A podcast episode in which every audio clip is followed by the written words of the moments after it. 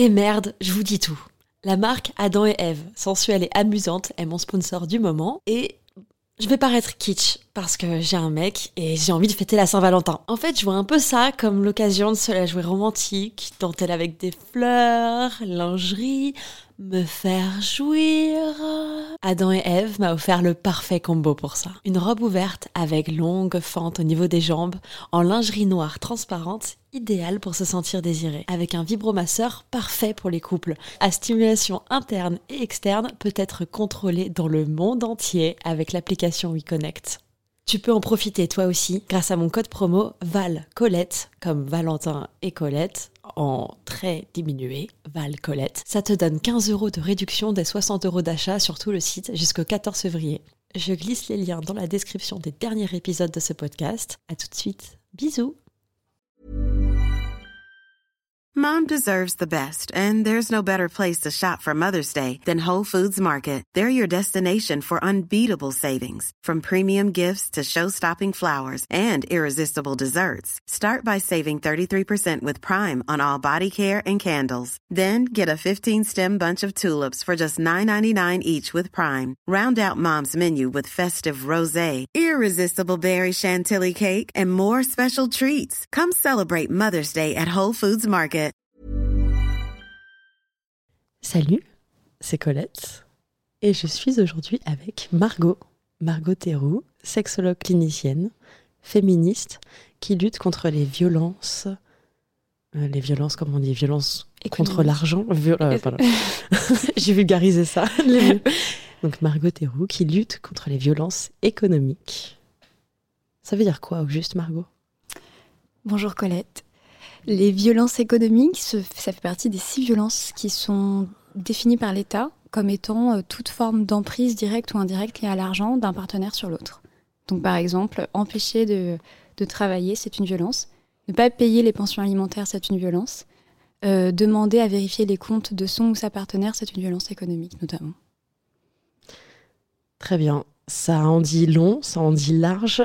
Je suis super contente de faire cet épisode avec toi pour plein de raisons que je vais raconter un petit peu après. Euh, mais c'est très, très, très chouette. Bah, merci pour l'invitation. Je suis très heureuse d'être là. Trop cool. Et eh bah, c'est parti.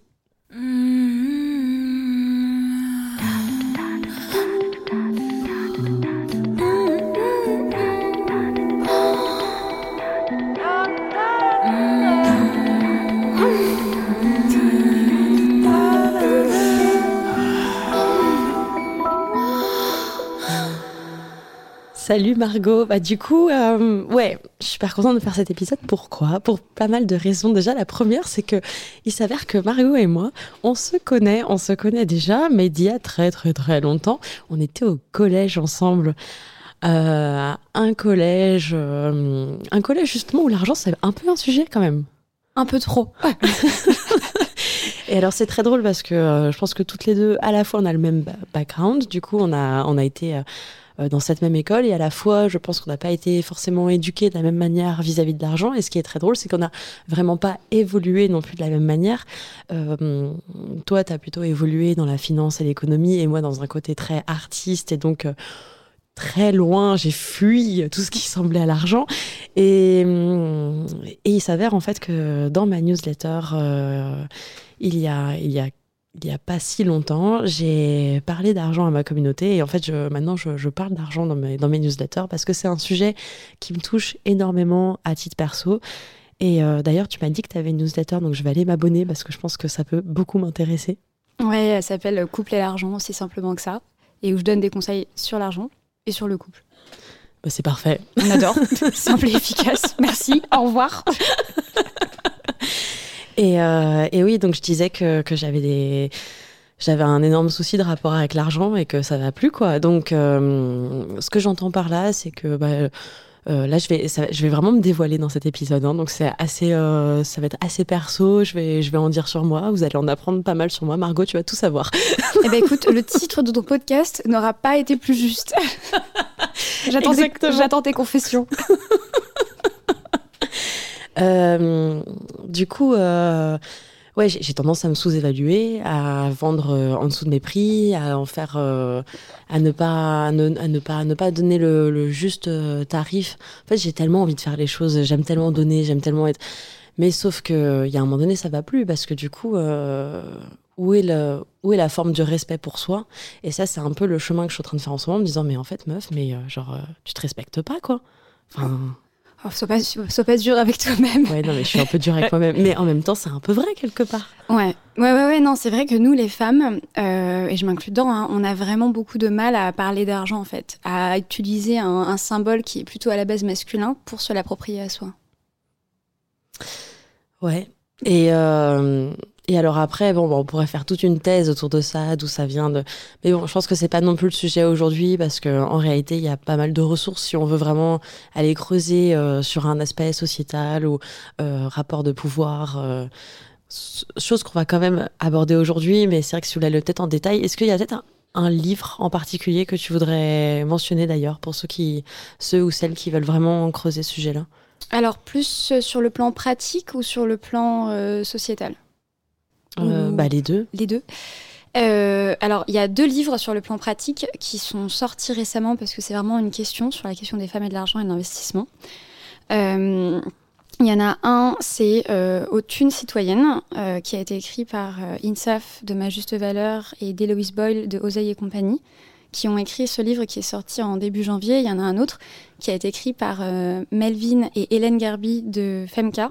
C'est une plateforme d'investissement qui aide les femmes à prendre le pouvoir sur l'argent et à investir. Ok, génial. Ouais, et qui s'appelle bah, Prenez le pouvoir sur l'argent, sur l'investissement. Donc ça, c'est vraiment des livres très concrets avec des exercices qui mélangent aussi un peu la théorie et la pratique pour faire en sorte de péter ces barrières que l'on a et oser et agir.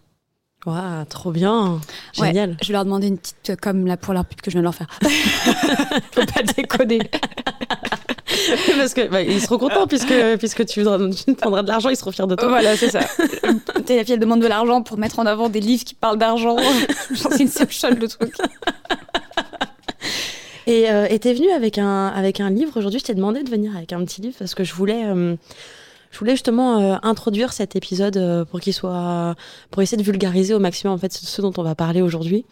Et, euh, et tu m'as amené un livre qui s'appelle L'argent dans le couple. Et tu m'as dit que c'était un peu le livre ref. Ouais. C'est ça?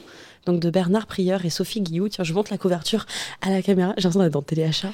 Hop. Alors voici L'argent dans le couple. C'est quoi la musique déjà de téléachat Je sais pas, j'ai jamais regardé ça. Téléshopping. Peut-on s'aimer sans compter? J'adore la baseline. Et, euh, et c'est vrai que le, le petit paragraphe que tu m'as fait lire, il est très chouette. Donc je vais le lire de ce pas. D'emblée, une question se pose. Peut-on s'aimer sans compter? Aux yeux de beaucoup, non seulement on peut, mais on doit le faire. Tant est forte cette idée que l'argent ne fait pas bon ménage avec les sentiments. Pourtant, dans la réalité, tous les couples comptent. Leurs sous, mais aussi leur temps, leurs dons, leur marque de tendresse.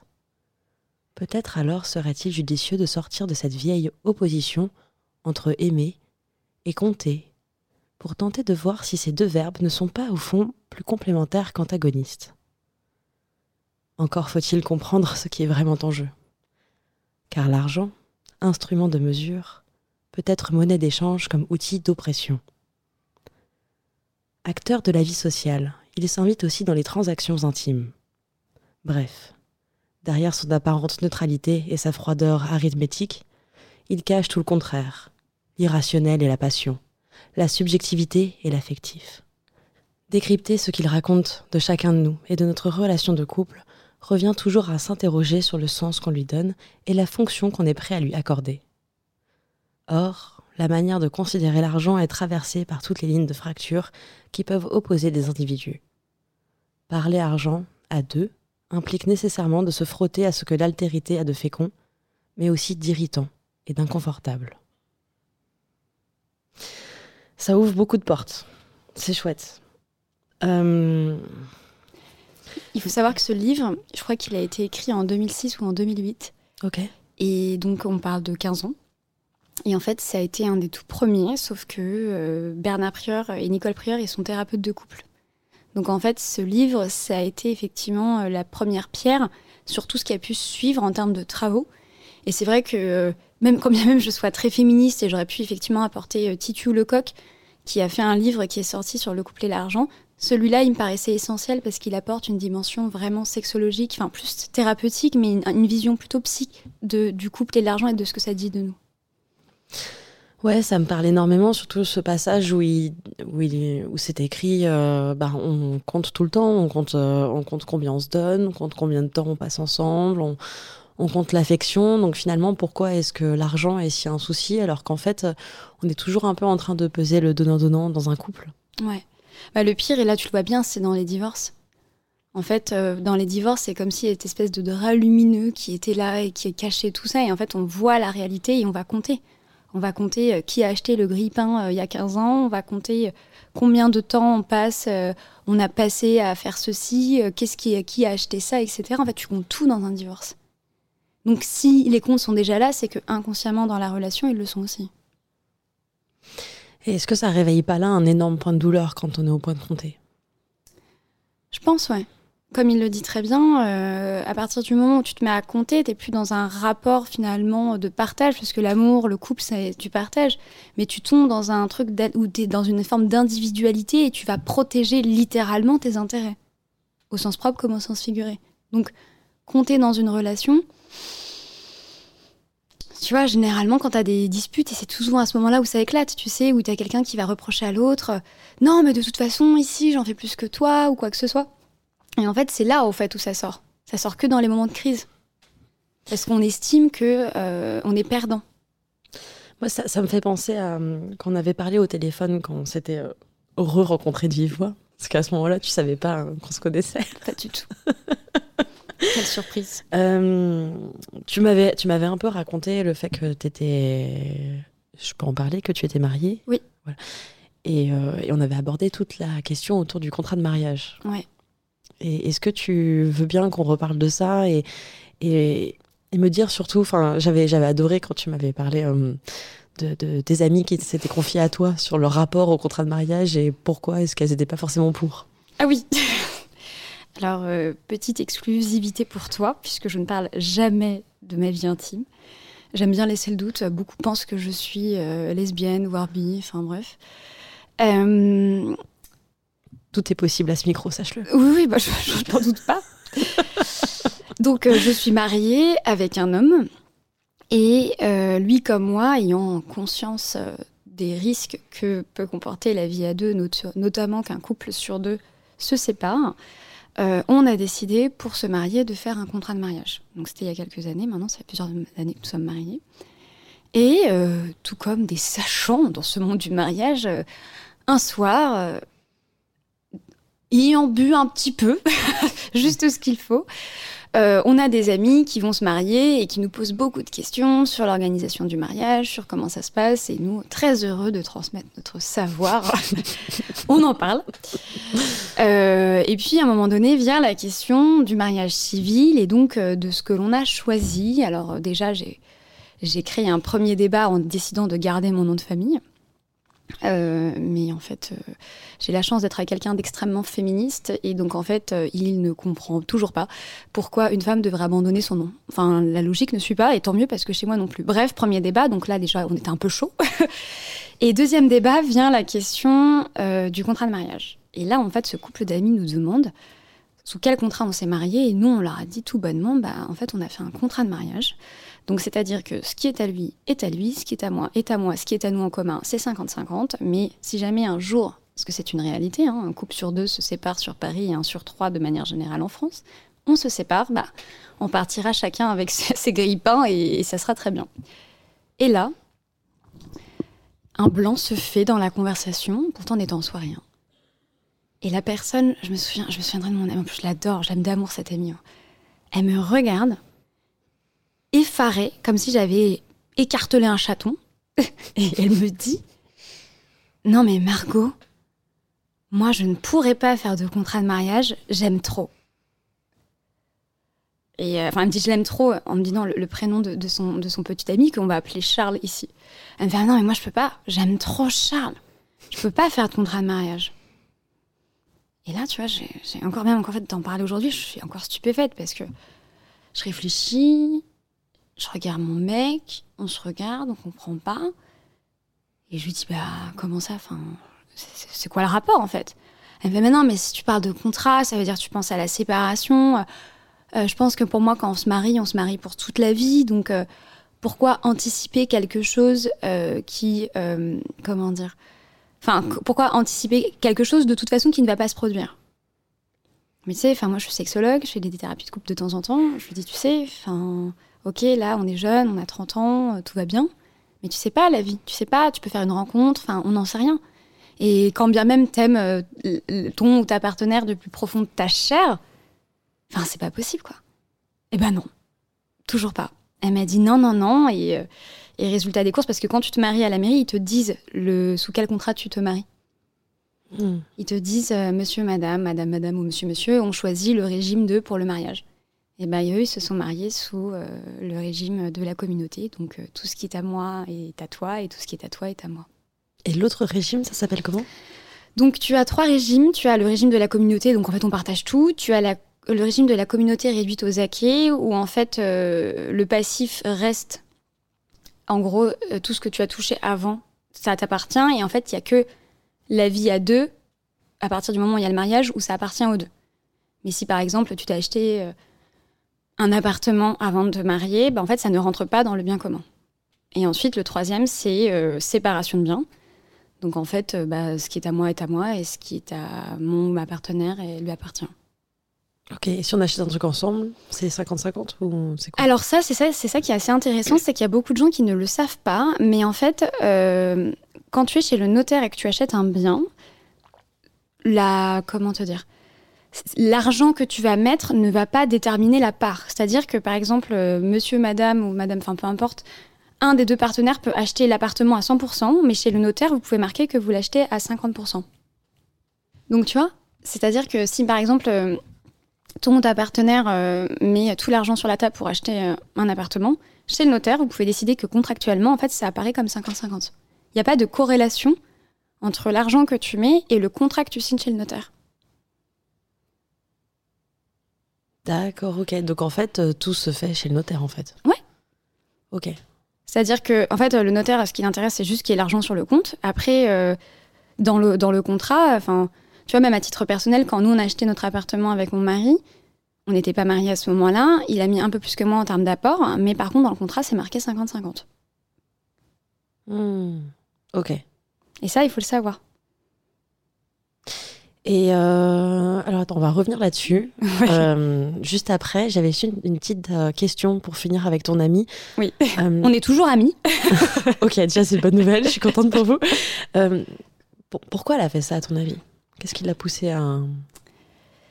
Tu vois, c'est hyper intéressant parce qu'en fait, je me rends compte que tout ce qui touche à l'intime, avec un grand I, l'argent, la sexualité, l'amour, les gens, en fait, quand tu leur dis des choses qui vont contre, euh, contre leurs idéaux, contre leurs valeurs, entre guillemets, ils ont besoin de, cette réassurance et ils ont vraiment besoin de cette confrontation, tu vois. Il y, a- vraiment cet effet miroir qui est très, très fort. Parce qu'en fait, ça vient toucher à quelque chose de leur histoire de leur héritage, mais leur héritage financier émotionnel. Tu vois, qu'est-ce que ça vient dire de toi? Moi, j'aime bien cette phrase et je l'utilise très souvent en, thérapie. Quand on menace, c'est qu'on se sent menacé. Elle m'a pas menacée en tant que telle, mais elle m'a dit cette phrase qui aurait pu être très violente, de me dire non mais ça veut, dire- enfin, elle m'a sous-entendu que je n'aimais pas assez mon mari, et c'est que c'est pour, et c'est pour cette raison-là qu'on a fait un contrat de mariage. Tu vois Hmm. et je pense qu'on quand on a une, une identité qui est... Alors ça, c'est la, la sexologue qui te parle, mais quand il y a des, des, des fêlures dans ton identité, tu as, besoin de la surcompenser en la surjouant, tu vois. On dit très classiquement, les gens qui manquent de confiance en eux, ils vont faire beaucoup rire. Bah là, en fait, il y avait quelque chose qui avait besoin de... Elle avait besoin de s'affirmer, et ça, ça touchait trop à ses valeurs, à sa vision du monde, et c'était beaucoup trop violent pour elle, euh, qu'avec mon mari, on ait décidé de faire un contrat de mariage. Alors qu'en soi, on s'en fout. Enfin, c'est pas elle qui est mariée avec lui, tu vois. Ouais, mais pourquoi avoir décidé d'avoir fait un contrat de communauté? Euh, dire, Elle aurait pu... euh, Enfin, je veux dire, pour- euh, pourquoi elle a décidé de faire mise à, enfin, le, le- comment dire, la, la communauté de biens, le régime Oui. classique? Ok, merci, j'avais pas le bon terme. Non, non, t'inquiète. Euh, bah parce que c'est la forme la plus choisie en France en fait. C'est en fait c'est le Ah oui. régime. En fait c'est le régime automatique. C'est-à-dire Ah oui. que si tu ne décides pas d'aller chez le notaire, c'est le truc qui va être mis automatiquement. Ah, t'es pas obligé d'aller chez le notaire? Non, Non. mais attends, désolée, je découvre un monde, moi. non, non, non, mais t'inquiète. Ah oui, d'accord, ok. Donc en fait, automatiquement, on va dire c'est le format qui est classique. Alors attention, euh, à la base, ce contre, enfin, ça a été fait ça. Pourquoi? Et ça, je trouve ça très bien. Il faut le dire. C'est qu'il fut un temps, les femmes ne travaillaient pas, pas autant que maintenant. Et euh, ce, ce système-là a été mis en place pour que lorsqu'il y a une séparation et que Madame n'ait pas travaillé, euh, elle puisse repartir avec quelque chose. Tu vois? Hmm.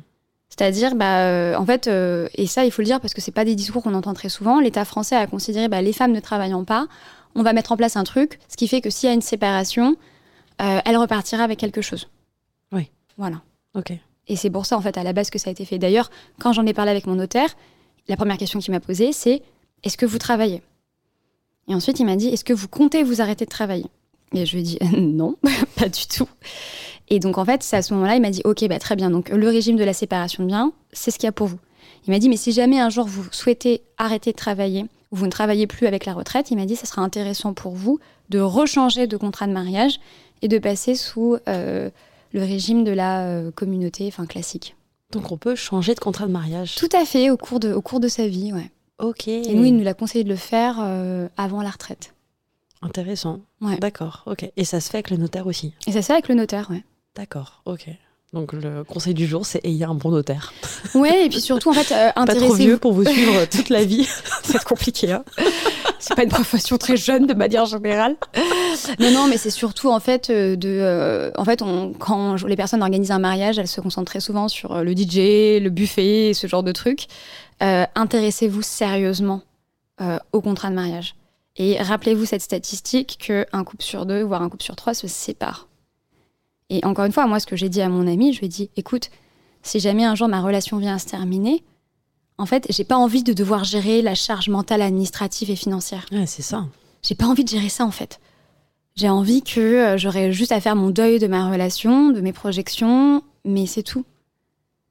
Et, et ça sera, c'est une sécurité. J'ai pas envie de. Enfin, il y a tellement de couples qui se déchirent. Tu vois, on parlait des violences économiques tout à l'heure, de- d'histoires d'argent qui reviennent et des machins qui n'ont pas été payés il y a 30 ans. Enfin, pff, moi c'est non quoi. J'ai pas envie de m'occuper de ça si jamais un jour ça arrive. Oui, parce que là, du coup, comme vous avez fait un contrat et que. euh, si j'ai bien compris, hein, tu me corriges, hein, bien sûr, si, si j'ai pas trop compris. Mais euh, le contrat que vous avez fait, en gros, l'argent que tu gagnes, il est à toi. L'argent qu'il gagne, c'est à lui. Et du coup, vous, partagez rien Ou est-ce que vous partagez Vous avez un compte commun? Comment ça On a un compte commun pour l'appartement. Ok. pour les charges, euh, les charges, les charges fixes, mais en fait, ce qui fait qu'il y a aussi cette idée de, euh, par exemple, si j'achète une table à 3000 balles, pardon, 3000 euros euh, d'un Tu artiste. peux dire balle, hein. Ouais. tu peux dire chat aussi. Ici, on dit tout, on dit tout. Donc à 3000 chattes. Euh, si j'achète une table à 3000 euros, bah en fait, quand on se séparera, elle me reviendra. D'accord, ok. Ça rentrera pas dans, euh, ça rentrera pas. euh, alors là où en couple classique, au régime classique, je crois que c'est 70% des, des couples en France, ou un peu plus. Là où un couple sous le régime classique, bah en fait, euh, ils vont devoir euh, rentrer la table dans la liste de l'inventaire des choses à partager. Hmm. Moi, la question, Ok. elle se posera pas. Et ok, mais alors là, ça me fait penser quand même que encore aujourd'hui, il y a quand même plein de nanas, même si elles bossent, elles, elles gagnent quand même vachement moins que leur mec ou que leur mari. Enfin bon, bref. Euh, donc finalement, pourquoi est-ce que ce contrat-là est plus avantageux pour elles Pourquoi est-ce que c'est plus féministe de faire ce choix-là plutôt que un contrat euh, sur les biens de la communauté? J'ai dit ça bien? Euh, ouais, sur la communauté. Sur la communauté, merci. Alors, je me suis jamais posé la question, mais je pense pas. Pour, je pense que pour le coup, c'est vraiment propre à chacun. Il faut savoir aussi que mon mari et moi, on est tous les deux entrepreneurs, et qu'en fait, ce contrat-là, on l'a aussi choisi pour ça, dans le sens où, euh, si jamais il a des problèmes avec sa boîte, moi j'ai des problèmes avec, euh, bon, je suis en, en- en profession libérale, mais si jamais il y a quoi que ce soit, j'ai des soucis de paiement, le contrat-là empêche que l'État prélève sur le couple. Vu qu'on est sur euh, un, Hmm. un contrat de séparation de biens, ils ne pourront prendre que sur mes parts à moi et donc du coup le couple est protégé. D'accord. Et donc c'est aussi une des, si ce n'est la grosse raison pour, lequel on, pour laquelle on a choisi ça. Ok. Parce qu'en fait, intéressant. il y a une- voilà, c'est- surtout au-delà de toutes les considérations militantes, c'est surtout hyper intéressant quand on est indépendante. D'accord. Parce que euh, on sait pas, pareil, on sait pas la vie, et pour peu que sa boîte, il lui arrive un truc, que la mienne, il m'arrive un truc, bah, s'il y a des dettes, bah, en fait, les dettes, elles sont contractées à mon nom, et vu qu'on est en contrat de mariage, euh, en fait, ils pourront pas toucher au bien du couple ou à ses biens à lui. Ok. Par contre, effectivement, euh, pour le côté féministe, alors je suis pas conseillère en gestion de patrimoine ni notaire, donc malheureusement mes connaissances vont vite se retrouver limitées. Mais il faut vraiment faire du cas par cas. Euh, je peux pas me permettre de faire un conseil, c'est trop, c'est trop risqué et trop dangereux. Mais en tout cas, il faut vraiment analyser, faire du cas par cas, se renseigner lorsqu'il y a un mariage pour savoir qu'est-ce qui nous protège en tant qu'individu. Et ça, c'est ce que nous on a fait. Et effectivement, par rapport à ma situation professionnelle et celle et la sienne, le contrat, c'était aussi le plus intéressant. Pourquoi parler d'argent casse le truc Ok, sortez les stylos, on a trois heures. Pourquoi parler d'argent casse le truc Ah là là. Alors attention, hein, dissertation d'histoire, bonsoir. Euh, je vais la faire très courte. La France, on est en France aujourd'hui. Enfin, on aurait pu être ailleurs, mais on est en France, en tout cas toutes les deux. Euh, Puis on se casse. Ouais. Alors, en plus, je prends plus l'avion et en plus, toi, je suis une écolo, histoire vraiment de rajouter du, du- du- J'allais te proposer Malte, mais du coup, j'ai- Bah j'annule. bah, train plus bateau éventuellement, mais pas n'importe quel bateau non plus. Enfin bref. Plus Malte, je sens que les gens sont très écolos là-bas. Ah je oui. pense que c'est la vibes. J'ai vu des stories récemment sur Instagram de certains de mes amis. On sent qu'on est sur une dimension écologique très forte. hein, les énormes lodges, la consommation à outrance. Bref, pas le sujet. Alors, parler argent casse le truc parce que déjà, la France, fille aînée de l'Église. Euh, et oui, et oui. Séparation de l'Église et de l'État en 1905. Donc, euh, c'était il n'y a pas si longtemps que ça. C'était il y a 120 ans, plus ou moins. Et euh, en plus de ça, fille aînée de l'Église, oui, mais Église catholique aussi. Donc euh, chez euh, les chrétiens, plus particulièrement chez les catholiques, la question de l'argent est extrêmement tabou. On ne parle pas d'argent dans la religion. On le donne. Voilà, on le donne à l'Église pour qu'ils construisent des églises. Mais il y a vraiment, alors j'avais des textes, mais là je les ai plus. J'avais regardé beaucoup d'articles là-dessus sur le journal La Croix, euh, où effectivement, en fait, l'argent, c'est bien, effectivement, comme tu dis, quand il est donné euh, ou quand il est reçu, mais pas trop non plus. Donc bref, on a grandi avec cette idée que l'argent c'est tabou. Et euh, et donc, si tu regardes bien dans les pays euh, à tradition catholique, il y a un rapport à l'argent qui est beaucoup plus complexe que dans les pays euh, à tradition ou à origine protestante. Hmm. En Angleterre, aux États-Unis. La Suisse.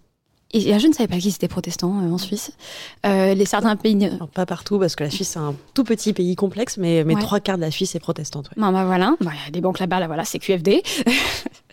Jean-Michel, euh, démonstration facile, bonsoir. Les pays nordiques aussi. Et en fait, on voit énormément, d'ailleurs, ironiquement, les pays nordiques, tendance historiquement protestante, c'est les pays où il y a le moins d'inégalités entre les hommes et les femmes. Bref, on pourrait écrire un livre là-dessus. Hmm. Parce qu'il y a vraiment ce, poids de la religion catholique dans notre historique aussi. hein, parce qu'en fait, on a l'impression, nous, que on vit notre vie, mais en fait, on se rend pas compte à quel point on porte en nous les atavismes du passé et qu'on porte en nous cette culture malgré nous. Et même si on la porte pas, elle est présente autour de nous. Donc, parler d'argent en France, c'est extrêmement tabou. D'ailleurs, il y a une expérience que tu peux faire avec tes amis qui est géniale.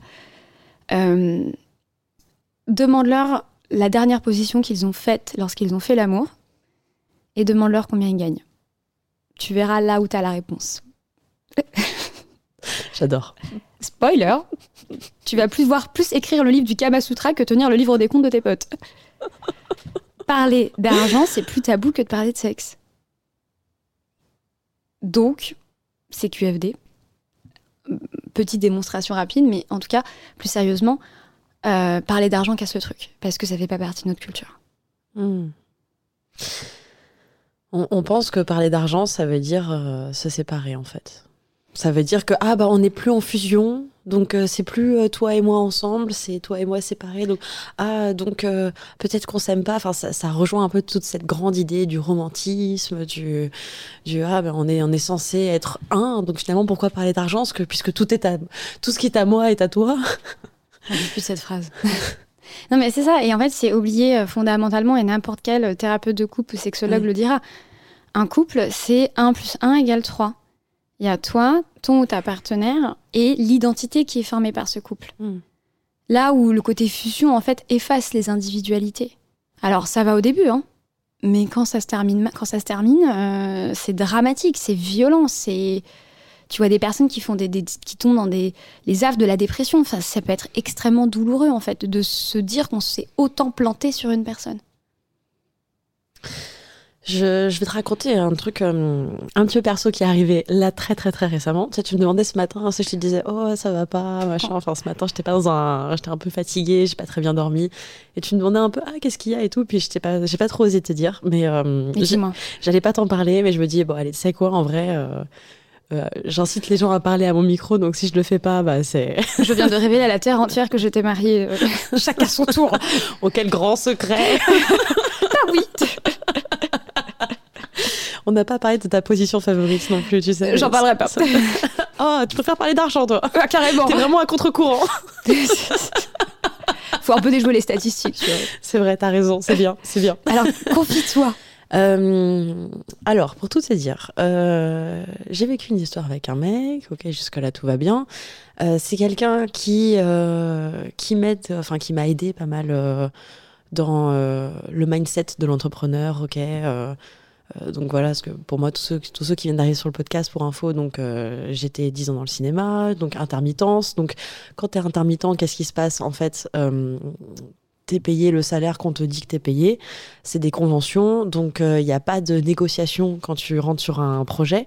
C'est OK, voici la grille euh, salariale, euh, les heures sup, elles sont payées tant. Il y a plein d'heures euh, sup qui existent où tu n'es pas payé, mais parce que t'es là pour le, t'es là pour l'art, n'est-ce pas? T'es là pour, euh, t'es là parce vit, un- on fait un métier formidable. Donc pourquoi tu serais payé euh, Le métier passion. Exactement, le métier passion. Et alors, donc, problème à l'argent, problème numéro un chez moi, je suis quand même passée d'un métier passion à un autre métier passion. Mais bon, il y a plein de trucs très cool à ça. Mais c'est vrai que quelque part, il y a, des- choses qui se, il y a des patterns, comme, tu aimes dire, qui se répètent à ce niveau-là. Et donc, euh, et donc ce mec-là, en même temps, bah, il m'aide du coup pas mal à changer mon mindset, machin. Donc ça, c'est hyper cool. Il m'a offert plein de choses euh, de ce côté-là. Je vais offert aussi plein de choses sur d'autres choses, mais bon, bref, on va pas rentrer là-dedans. Euh, et lui, il, il aime beaucoup ce que je fais. Il, trouve, il, adore, euh, il aime beaucoup mon talent. Je pense que ça a été un peu un, un match euh, assez euh, euh, platonique entre nous là-dessus, sur un côté vraiment genre niveau boulot, on s'entend trop bien, c'est hyper cool et tout. Maintenant, on se fréquente plus. C'est un peu tendu parce que pas forcément, quand tu te fréquentes plus, t'as besoin d'une cassure, tu vois, pour si on veut être amis ou quoi, il y a besoin de, de mettre un peu de distance. Euh, il m'a quand même proposé qu'on bosse ensemble. Donc, euh, euh, à la fois, c'est hyper cool parce que, parce que ouais, c'est vrai qu'on s'entend trop bien, on avait une super complicité amicale, donc ça, on, on essaye de le garder malgré les autres circonstances. Il me propose qu'on taffe ensemble. il me propose un tarif, un tarif qui est assez, qui est décent. C'est, ça vaut, ça vaut ce que ça vaut. Et puis là, justement, pour une fois, j'essaie aussi de, comme lui il m'a toujours dit, bah arrête de baisser ta culotte, tu vois, parce qu'il voit bien que j'ai tendance à me sous-évaluer. Donc c'est un truc qui revient souvent chez lui euh, dans son discours. Il me dit bah non mais c'est bon là, genre euh, avec telle personne, euh, c'est quoi cette négo de merde? Genre arrête de baisser ta culotte, genre c'est bon, affiche tes prix, etc. Et du coup, avec lui, j'essaie de tenir ce discours-là. Je me dis, bah, putain, euh, c'est lui qui m'a appris ça, donc euh, il pourrait être. Enfin, je pense qu'il pourrait, il va être fier de moi, tu vois, de voir que justement, ok, là, j'a- j'affiche un tarif, je lui envoie un devis, je lui, demande de me payer la compte. Euh, donc, euh, ok, quoi, tu vois, je, suis en mode. Puis pour moi, c'est hyper, c'est hyper serein de, de me faire payer un peu la compte avance, que je sais que du coup, le projet va vraiment se faire, que j'ai un peu de fonds pour lancer les démarches, rentabiliser mon temps, etc. Et là, il le prend super mal que je lui demande la compte. Et je me dis, mais c'est fou. Enfin, genre, euh, pourquoi? Euh, Et il m'a dit, mais euh, ouais, je le prends comme un manque de respect. Je le prends comme un manque de respect pour tous les services que je t'ai rendus, etc. Sur Colette, Colette se confesse. Et je suis là, bah ouais, c'est vrai que t'as pris un peu de temps avec moi pour m'apprendre des choses et tout, et ça c'est hyper cool. Mais là, ça n'a rien à voir. Déjà de un, moi j'ai besoin de cet argent, toi t'en as un peu moins besoin, donc c'est quoi, c'est quoi ton problème en vrai?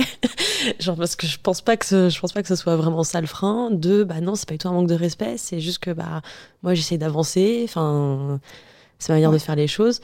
Et du coup, je je sais pas trop comment vivre ce truc, voilà, pour être tout à fait honnête avec toi. Alors ça, on est dans le stéréotype du prince charmant qui est venu sauver sa princesse et qui voudrait que tu lui sois éternellement reconnaissante. Non. Bam. non, mais ça va. De un, quand vous étiez ensemble, euh, c'était pas ton conseiller en gestion de patrimoine, donc tu te devais rien. Non, mais vraiment. J'adore. Non, mais alors, je suis désolée, je suis un peu cash. hein. Mais non, mais tu, mais moi j'adore le cash. Vas-y, vas-y. Enfin, non, enfin, j'adore que tu sois cash, mais je fais, je commence à aimer le cash. C'est bien. Voilà, restons, restons dans le cash. Non, mais en fait, euh, ça en dit long sur la perception qu'il a de votre relation, où il se voit comme le prince charmant qui est venu réveiller sa princesse dans sa tour qui était endormie, ou accessoirement Disney ne parle pas de la question du consentement, mais bon, ça c'est un autre sujet. Euh, et en fait, il voudrait que tu lui sois éternellement reconnaissante. Mais comme tu l'as dit, votre relation, vous vous êtes apporté mutuellement des choses. Donc, euh, il faut, qu'il arrête de mettre de l'ego là-dedans. Et euh, pour les services rendus, on pourrait être très très trash et on pourrait parler de sexo aussi. hein. Enfin, je trouve que c'est indécent en fait d'utiliser ces termes-là en disant attends, on était ensemble, on avait une relation de couple ou peu importe la nature de votre relation, en tout cas on avait une relation. Le principe d'une relation, c'est du partage, de l'échange. J'imagine que tu, enfin, il l'a fait gentiment, il l'a fait parce qu'il a voulu t'aider, il a voulu t'élever sur ces questions-là, ou en tout cas il a voulu t'apporter une, une confiance ou quelque chose. Il l'a fait. Bon bah là en fait on parle d'une relation de travail à travail. Euh, tu lui demandes un acompte. J'imagine que c'est une pratique courante dans le métier.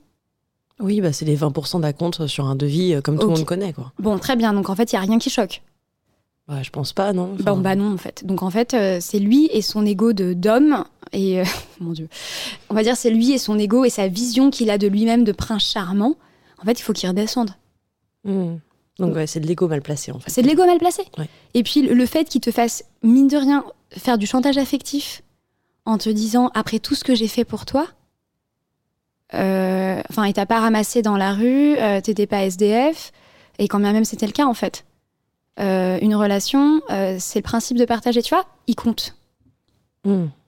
On en parlait au début. Ouais. Il est en train de compter. En fait, il estime que vu qu'il t'a apporté ça, mais encore une fois, c'était pas ton conseiller financier. Il n'y avait pas de relation professionnelle. Donc, en fait, il a fait les choses parce qu'il avait envie de les faire à l'instant T. Tu l'as pas forcé.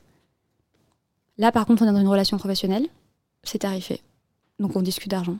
Et ça lui plaît pas parce qu'en fait, il a encore cette espèce de prisme de euh, j'ai tout fait pour elle. Non, mais calme-toi, en fait. Hein. Tu n'as pas sauvé le monde. Enfin, enfin, il t'a aidé, mais il a pas soigné le cancer. hein.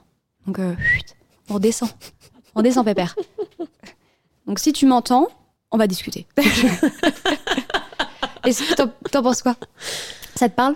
Euh, ouais, ça me parle carrément. Ça me parle carrément. Ce qui me. Là où je suis un peu en dissonance, c'est que je me dis, bah, comment quelqu'un qui te conseille tellement en te disant, bah, arrête de baisser ta culotte, tu vois, genre, bon, Mm. pour moi, c'était le genre de terme qu'il me disait parce que bon, ça, c'était, notre, c'était notre humour à nous aussi. On ne juge pas. Mais, euh, mais voilà, merci.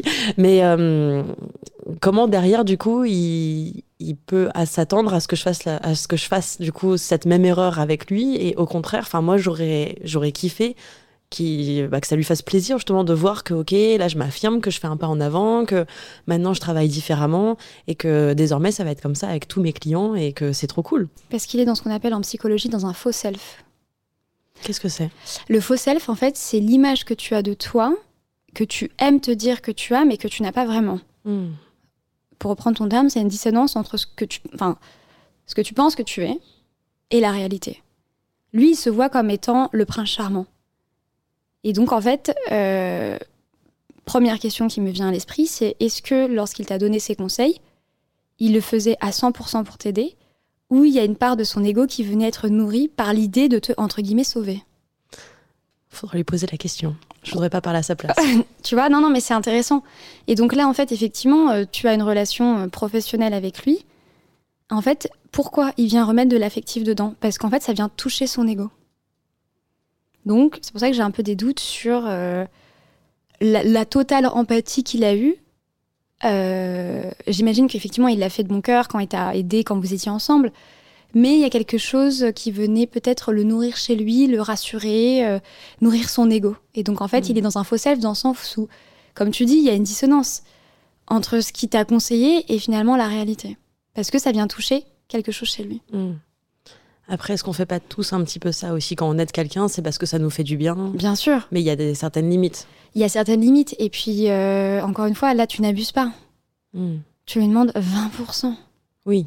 Et quand je t'ai posé la question, est-ce que c'était des pratiques, que je connais pas du tout comment ça se passe euh, dans ton, dans ton métier, quand je t'ai demandé si c'était une pratique courante, tu m'as dit oui. Donc en fait, il n'y a rien de choquant. C'est pas comme si tu lui avais demandé 50%. T'aurais pu. Hein. Quitte à y aller, autant y aller à fond.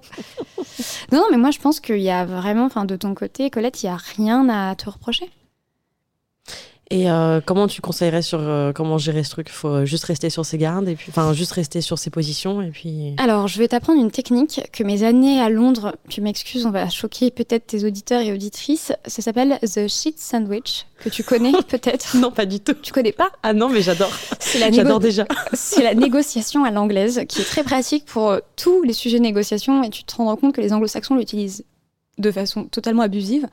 En fait, the shit sandwich, c'est positif, négatif, positif. Quand tu as un message difficile à faire passer et que tu n'as pas les ovaires pour vraiment y aller frontalement parce que tu as peur, il y a quoi que ce soit, bref, il y a quelque chose qui fait que tu te sens pas à l'aise pour le faire à 200%, en fait, c'est d'enrober ton message par deux messages positifs. En ton cas, ça pourrait être écoute bidule. Euh, je trouve ça. euh, Le premier prénom qui t'est venu en tête. Quoi. tout à fait. Euh, écoute bidule, euh, je trouve ça, euh, même si tu le penses pas, on s'en fout, faut flatter, hein, tu sais. Euh, je trouve ça super euh, que tu aies pensé à moi.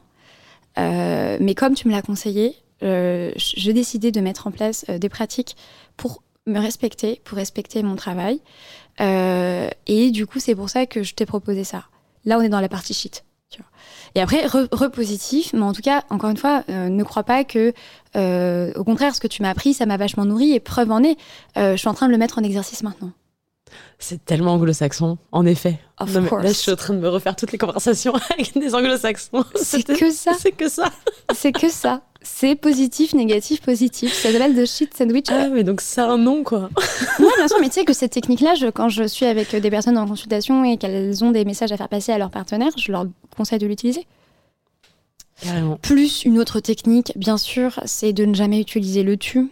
Euh, tu sais, on dit qu'en en sexo ou en thérapie de couple, le tu, Hmm. Euh, Oui. Parce qu'en fait, quand tu, quand tu communiques avec l'autre et que tu dis tu, euh, l'autre euh, va se concentrer non pas sur le fond, mais sur la forme. En fait, la personne va vouloir se défendre. Ouais. Par contre, si tu dis je, on peut pas nier un ressenti. Hmm. Ou alors les gens qui le font sont antipathiques. C'est relié à la communication non violente. Tout à fait. Et donc, en fait, quand tu vas utiliser ta technique du, du shit sandwich, si tu rajoutes du jeu, en disant, écoute, euh, euh, je travaille beaucoup, j'ai mis ça en place, c'est pour le développement de mon activité, de mon entreprise, etc. Euh, euh, J'imagine que tu peux comprendre. Et après, tu repasses sur le côté positif. Et après, voilà, je suis totalement reconnaissante de tout ce que tu as fait pour moi, etc. Comme ça, son ego est flatté, mais tu t'es affirmé. Très bien. Bah, merci beaucoup, je te tiendrai au courant. Mais bien sûr, tu me diras ce qu'il en est.